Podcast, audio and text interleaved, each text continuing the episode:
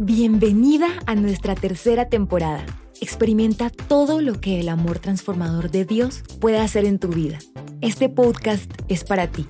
Esperamos que disfrutes al máximo nuestro episodio de hoy. Hola, hemos visto tres de los frutos que Dios quiere en nosotras en los anteriores episodios. Amor, gozo y paz. Hace ocho días pensé mucho antes de publicar el episodio. Con todo lo que les conté era algo muy íntimo.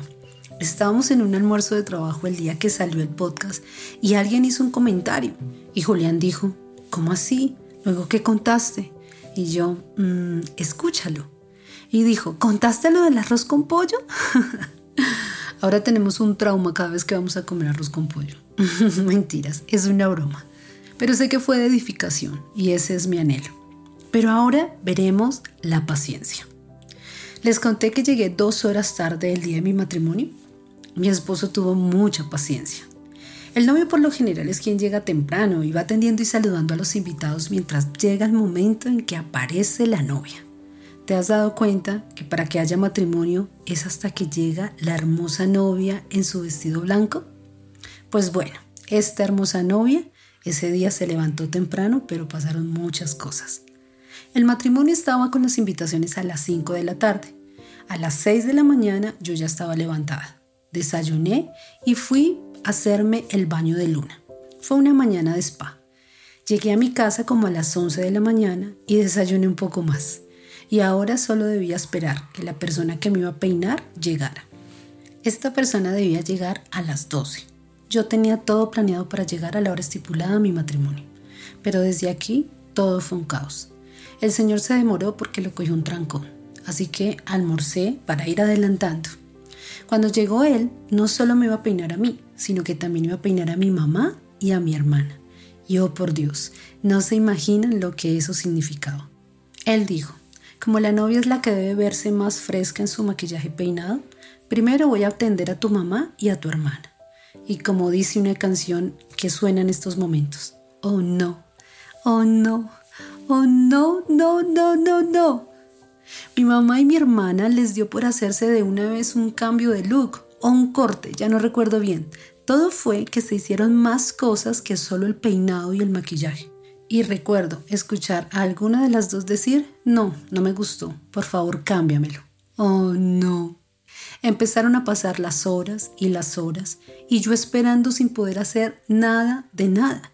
Yo ya tenía mi maleta lista, ya tenía todo listo, pero no podía ponerme el vestido hasta que me maquillaran porque podía mancharlo. Así que todo se estaba retrasando y no era por mi culpa. Mientras tanto Julián se alistaba en su casa. Se arreglaron allá todos, llegaron al lugar de la recepción y empezaron a llegar los invitados. Él los atendía nervioso pero feliz. Eso me dijo. Creo que él estaba más nervioso ese día que yo. Seguían llegando los invitados y llegaron los pastores que nos iban a casar. Mientras tanto yo seguía en la casa esperando ser atendida. En este punto ya empecé a preocuparme.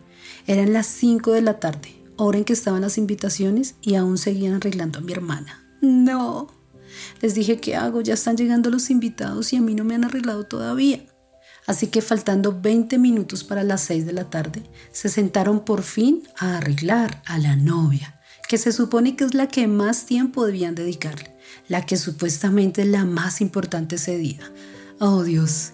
Bueno, recuerdo perfectamente sentarme ahí y ver cómo este señor que estaba sacando cualquier cantidad de dinero por mi maquillaje y peinado, porque lo de la novia es más especial, empezó a maquillarme como si no hubiera un mañana. Lo hacía tan rápido que bueno, sé que él era un profesional, pero en serio él se dio cuenta de que le había embarrado al demorarse tanto con mi mamá y mi hermana. Me maquilló en 20 minutos y luego fue el peinado, y esto fue lo más chistoso. Dijo, no, ya toca hacerte un peinado súper rápido, pero vas a quedar linda. Y yo, ajá. Con la plancha me alisaba y de una me hacía unas ondas, y luego me cogió una muña, pero me quedaba todo el pelo recogido. Y para las que me conocen, yo no soy de recogerme el pelo, siempre estoy con el pelo suelto. Y dije, uy, no, porfa, no me dejes lavada la cara sin nada de pelo. Me dijo, ok, te soltaré aquí un fleco al lado y al lado. En 20 minutos hizo el peinado, que la verdad yo me lo hubiera hecho sola. En fin, en cinco minutos me puse el vestido y todo lo que eso significaba. En ese punto eran las seis y treinta de la noche. Ya íbamos una hora y media tarde. Ya Julián me había llamado. Que qué pasaba, que los pastores le habían dicho que si era que yo me había arrepentido. Fue muy chistoso. Pero sigamos. No hubo fotos de mis papás bendiciéndome, o esas que se toman ahora. No, yo no tuve esas fotos. Si me hubieran tomado fotos, sería esperando en una silla y viendo cómo peinaban a mi mamá y a mi hermana. En ese momento di gracias a Dios por tener una sola hermana. en este momento yo ya iba más preocupada porque los pastores se iban a ir y no había quien nos casara después. Por fin salimos. Mi hermano, o no me acuerdo quién nos llevó, manejaba como un loco, pero la situación lo ameritaba.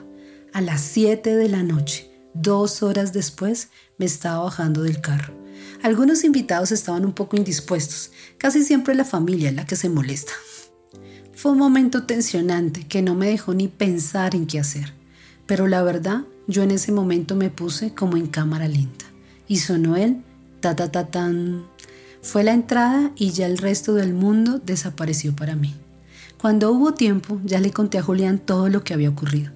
Y me dijo, mi amor, estás hermosa, no importa, ya somos esposos. ¿Cuántas veces nos falta paciencia en cada desafío de nuestras vidas? Pero, ¿qué es la paciencia? Hay dos palabras griegas que aparecen en la Biblia y que se traducen como paciencia en nuestro idioma. Una de ellas es upomone y la otra macrotumía. El significado de ambas palabras son de gran utilidad en la vida cristiana. Upomone significa perseverar, permanecer bajo, soportar. Se refiere a la cualidad del carácter que no le permite a uno rendirse ante las circunstancias. Es la cualidad que los cristianos debemos tener en los momentos difíciles. Macrotumía significa ser sufrido, abstenerse, contenerse antes de pasar a la acción. Es la cualidad de la persona que podría vengarse a sí misma, pero se abstiene de hacerlo. La macrotumía es imposible a menos que sea expresada por Dios a través de nosotros. La diferencia entre estas dos es, la macrotomía es paciencia con respecto a las personas, mientras que upomone es perseverancia o constancia, es soportar las circunstancias difíciles. Upomone es fruto de la prueba. Macrotumía es fruto del espíritu. Upomone es como respondemos a las circunstancias. Macrotumía es como respondemos a las personas. En el momento que peinaban a mi hermana y a mi mamá, yo tenía mucha macrotumía. Ahora nuestra frase será, dame macrotomía, Señor, por favor. Bueno, dejemos el chiste a un lado. ¿Cuánto aprendemos cuando estudiamos a fondo la palabra de Dios? Entonces, una es la paciencia en las pruebas y dificultades. Es más, la paciencia se desarrolla en medio de los momentos difíciles, pero otra es la paciencia como fruto del Espíritu Santo. Y esa es de la que vamos a hablar hoy. Es la paciencia que Dios quiere que tengamos. Hay una frase colombiana, no, no sé si es de todos los latinos, pero es me hiciste perder la paciencia. ¿Alguna vez la has perdido? ¿Y quiénes son los que nos hacen perder la paciencia? ¿Cuántas veces nuestro esposo? Oh, sí, mi esposo muchas veces me ha hecho perder la paciencia. Por ejemplo, cuando yo estoy hablando algo serio y él lo toma en broma y le digo, mi amor, es en serio, y él sigue bromeando. En ese momento pierdo la paciencia. O cuando hago un almuerzo especial y lo sirvo para que todos comamos juntas. Lo llamo para que baje a almorzar y me dice ya voy. Y pasan cinco minutos y no baja. Vuelvo y lo llamo y nuevamente me dice ya voy. Al tercer llamado ya no tengo nada de paciencia y mejor no les sigo contando porque de verdad pierdo la paciencia. Oh por Dios, si con alguien he perdido la paciencia es con mis hijas. Cuando les dices una y otra vez algo y no te hacen caso o lo posponen y lo posponen y lo posponen y no recogen el desorden o no se apuran en las tareas o no se bañan cuando les digo o no comen lo que les sirvo. Sí, ahí he perdido la paciencia. O nuestros vecinos, nuestros padres, nuestros hermanos, nuestro círculo más cercano, aún el tráfico. Muchas cosas nos hacen perder la paciencia. ¿Tú has perdido la paciencia? Pero conocer este versículo y entenderlo de otra forma me hace reflexionar que muchas veces he perdido la paciencia por cosas insignificantes. He perdido la paciencia porque no dejo que el Espíritu Santo actúe en mi vida para calmarme. ¿Qué es más fácil? ¿Reaccionar mal o tener paciencia? Obvio, reaccionar con la cabeza caliente. Es más difícil esperar que el Espíritu Santo nos calme. ¿Les pasa que frases de películas se les quedan grabadas y es como la frase de la película? Bueno, hay una que quizás no es tan conocida, pero tiene un buen mensaje. Te voy a decir las frases a ver si alguien las ha escuchado y si han visto la película. Si alguien ora por paciencia, ¿cree que Dios le dará paciencia o le dará la oportunidad de ser paciente? Si alguien ora por valor, Dios le dará valor o la oportunidad de ser valeroso. Si alguien ora para que su familia sea más unida, ¿cree que Dios los llenará con sentimientos amorosos o les dará la oportunidad de amarse entre sí? Esta película se llama El Todopoderoso 2 y quedó grabada en mi mente. En la película es como de un Noé actual que tuvo que construir un arca y esta frase la daba quien interpretaba a Dios. Así que la escena dio un panorama completamente diferente.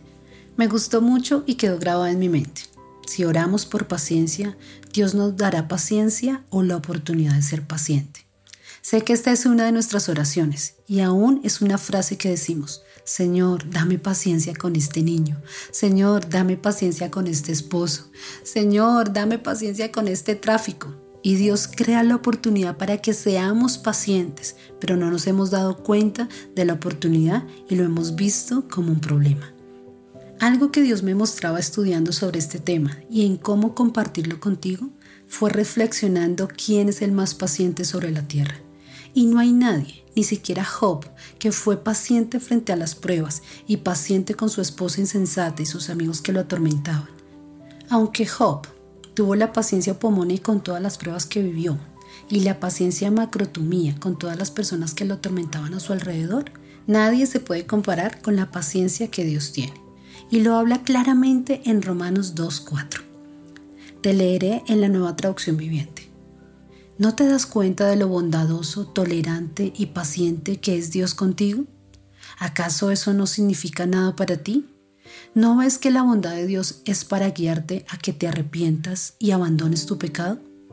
¿Cómo no podemos ser pacientes con los demás si Dios es tan paciente con nosotras? ¿Te has puesto a pensar en la paciencia que Dios tiene contigo y conmigo? Que nos ha dicho muchas veces algo que tenemos que soltar y no lo hacemos y Él sigue siendo paciente y no deja de amarnos. ¿Cuántas veces nos ha dicho es tiempo de perdonar y nosotras seguimos resentidas y aún así Él nos ama? Nos ha dicho debes cambiar tu forma de hablar y aún seguimos teniendo un lenguaje negativo y maldiciente. ¿Cuántas veces te ha dicho confía y tú vuelves a la oración desesperada porque nada que llega a la promesa? En serio, ¿cuánta paciencia has tenido conmigo, Señor? ¿Quién soy yo para no tener paciencia por las pequeñas cosas que los demás me hacen a mí? Tú tienes tanta paciencia con todas las grandes cosas que a ti no te agradan y que yo hago. ¿Sabes? Que Dios tuvo paciencia con la humanidad durante casi 100 años, que fue lo que Noé duró construyendo el arca para que la gente se arrepintiera y la gente no lo hizo. Y solo ocho personas se salvaron, aunque el arca estaba construida para salvar mínimo unas mil. ¿Cuánta paciencia ha tenido Dios con la humanidad que envió a su Hijo hace más de dos mil años y aún la gente no cree en Él? Y prefiere creer en extraterrestres o en que ellos mismos pueden gobernar sus vidas? Dios nos enseña paciencia en toda la creación. Había podido hacer todo el universo en un solo día, pero Él tomó siete días. El tiempo se divide en siglos, los siglos en décadas, las décadas en años, los años en 12 meses, los meses en 365 días, los días en 24 horas, la hora en 60 minutos, el minuto en 60 segundos y los segundos en milésimas de segundo. ¿Te das cuenta que Dios no tiene solo paciencia para los años, sino para las milésimas de segundos que hacemos las cosas mal? ¿Cuánta paciencia has tenido conmigo, Dios? Perdóname por todas las veces que he perdido mi paciencia con los que amo por pequeñas cosas, por cosas insignificantes. Perdóname cuando he perdido la paciencia con mis hijas y no entiendo que es una oportunidad para formarles su carácter y de paso el mío. Perdóname cuando me ahogo en un vaso de agua. Perdóname cuando no soy paciente con mi prójimo, pero sí quiero que tú la tengas conmigo. Perdóname porque tú no pierdes la paciencia y no la has perdido conmigo, a pesar de que te fallo cada segundo. Perdóname cuando me es más fácil mirar la paja en el ojo de mi hermano y me exaspero, y no miro la viga que está en el mío. Me arrepiento, como dijo Job, en polvo y ceniza. De oídas te había oído, mas ahora mis ojos te ven. Esta semana nos enfocaremos en aquellas personas con las que más nos cuesta ser paciente. Saca una lista ¿Será que te sale una lista? Y en lugar de exasperarnos, vamos a orar por ellos. Es tiempo de ser paciente con las flaquezas de otros. Este es el fruto que el Espíritu Santo quiere que nosotras tengamos. ¿Cuántas veces perdemos la paciencia por cosas que no tienen sentido? Que estos próximos siete días podamos enfocarnos a mirar a las otras personas como si fuera Jesús quien las estuviera viendo que nos acordemos cada vez que nos queremos exasperar en que Dios ha sido paciente con nosotras, en que nos tiene paciencia cada milésima de segundo. Entonces nosotros tengamos también paciencia cada milésimo de segundo con nuestro esposo, con nuestros hijos, con nuestros hermanos, con nuestros familiares o con aquellas personas que están a nuestro alrededor. Al igual que el capítulo pasado, este es un capítulo que me marcó muchísimo porque Dios habló a mi corazón y me dijo, muchas veces te ha faltado paciencia, te exasperas muy rápidamente, eres impaciente y esto es contrario a lo que yo quiero que tenga tu espíritu. Así que me arrepentí en polvo y ceniza. Quiero que hagas una oración sincera y le pidas al Señor, le pidas la ayuda al Espíritu Santo, que ese fruto esté en tu vida de verdad necesitamos ser pacientes. Espero que hayas disfrutado y que hayas aprendido mucho en este día, así como yo aprendí, y que podamos ponerlo en práctica. Así que ahora nuestra frase será, Señor, dame macrotumía. Dios las bendiga, nos escuchamos en ocho días. Gracias por conectarte a Siempre Virtuosa, Nunca Invirtuosa.